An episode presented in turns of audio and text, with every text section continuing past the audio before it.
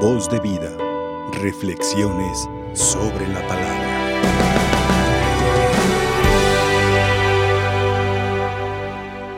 Hermanos y hermanas, nosotros sabemos que como seres humanos hay algo muy común en nosotros, que es siempre tender a la perfección de aquello que nosotros estamos acostumbrados a hacer. Bueno, yo sé que algunos no pretenden a veces ser perfectos, pero la gran mayoría sí. Pero aquí lo curioso es que queremos ser perfectos con las cosas de este mundo y nunca intentamos buscar la perfección con las cosas que vienen de Dios. Y eso nosotros lo podemos ir visualizando con aquellas personas que aspiran al poder, con aquellas personas que aspiran a los bienes de este mundo, con aquellas personas que aspiran a títulos, a nombres rimbombantes que solo van a permanecer aquí y que cuando tú te vayas de este mundo, de nada servirán porque seguirán aquí, seguirán aquí.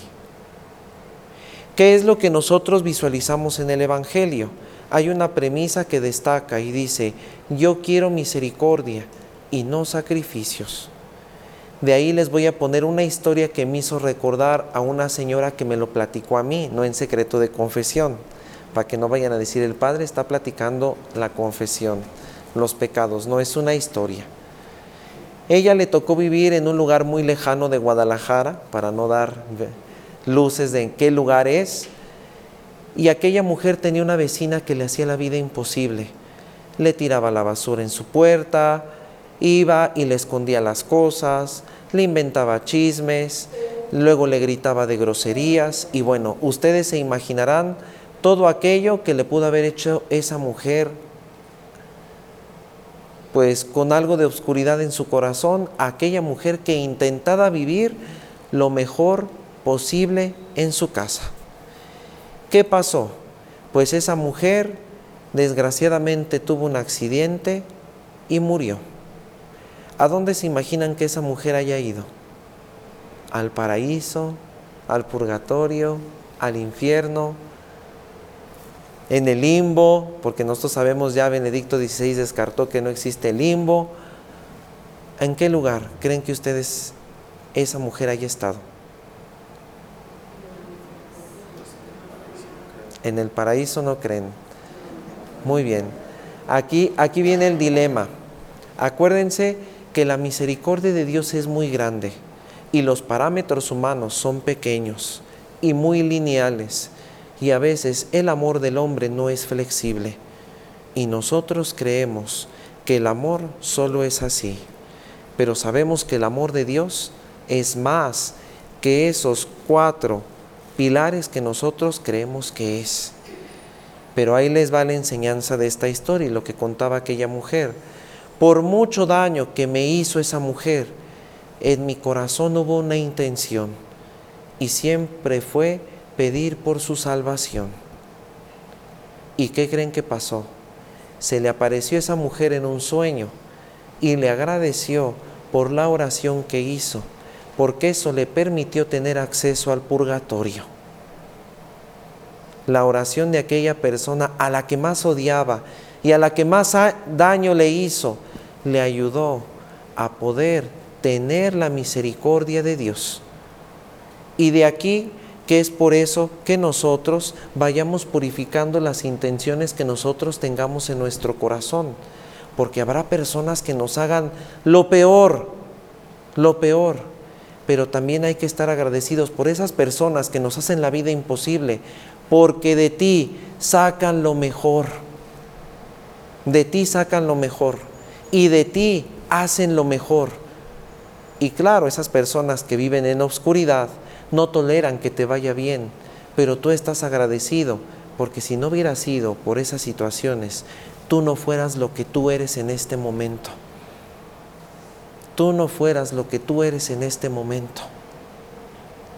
Entonces, ¿qué descubrimos nosotros en el llamado de la vocación del apóstol Mateo? Que aquel cobrador de impuestos transformó su vida por solo escuchar la voz de Dios. Imagínense esa mujer, no le hizo caso a la voz de su agresora, sino le hizo caso a la voz de Dios.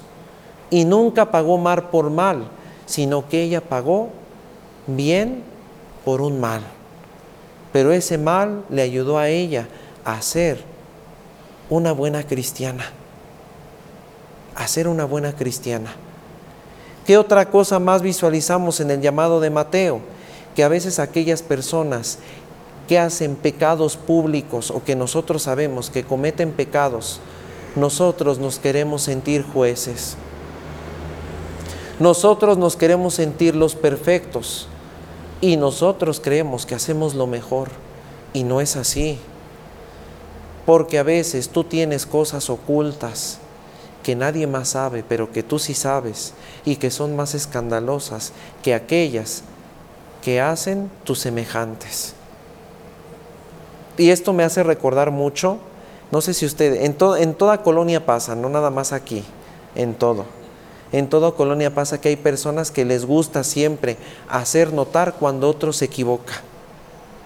Esas personas hacen eso porque quieren que no pongas tu mirada en su vida y te des cuenta que está peor que la que aquella persona que se equivocó. Eso lo hacen inconscientemente. Quieren ocultar lo que verdaderamente son. Y acuérdense que ante los ojos de Dios no podemos ocultar absolutamente nada, nada. Y el apóstol Mateo, ante los ojos de Dios, sabía que era un publicano, que le robaba a sus paisanos, que vivía opulentemente, pero eso que tenía de sobra no lo hacía feliz. Y era un pecador. ¿Y qué fue lo que hizo? Solo escuchar la voz dulce de Dios. Y es precisamente lo que escuchamos en la primera lectura. Pasarán hambre, pero nunca tendrán hambre de la palabra que sale del mismo Dios. Si tú te alimentas de Él, tú vas a poder alimentar a los demás con su palabra, con tu vida. Si tú no te alimentas de Él, vas a alimentar a los demás con pecado, con odio, con chisme, con difamación, con calumnia, como los escribas y fariseos, tan cerca de Dios, pero tan lejos de Él. Y así podemos ser nosotros como cristianos, cercas de Cristo, pero tan lejos de Él. ¿Por qué tan lejos? Porque no ponemos en práctica aquello que nosotros escuchamos. Nos volvemos jueces, pero ni dignos jueces somos porque tenemos faltas. Fueran Dios que no se equivocan, ahí les digo, tienen razón de decir quién está bien, quién está mal, quién hace esto y quién hace el otro pero no tenemos ni siquiera la perfección porque somos seres humanos. Somos seres humanos. Por eso hay que pedir hoy. Hoy es un día especial porque hacemos la memoria del Sagrado Corazón de Jesús. Pedirle a Él que moldee el corazón y lo haga semejante al de Él, porque Él es un corazón perfecto. Él ama perfectamente, Él no se equivoca, y Él no juzga. Él quiere como tú eres. Él quiere como tú eres. Y así tenemos que ser. Que así sea. Voz de vida. Reflexiones sobre la palabra.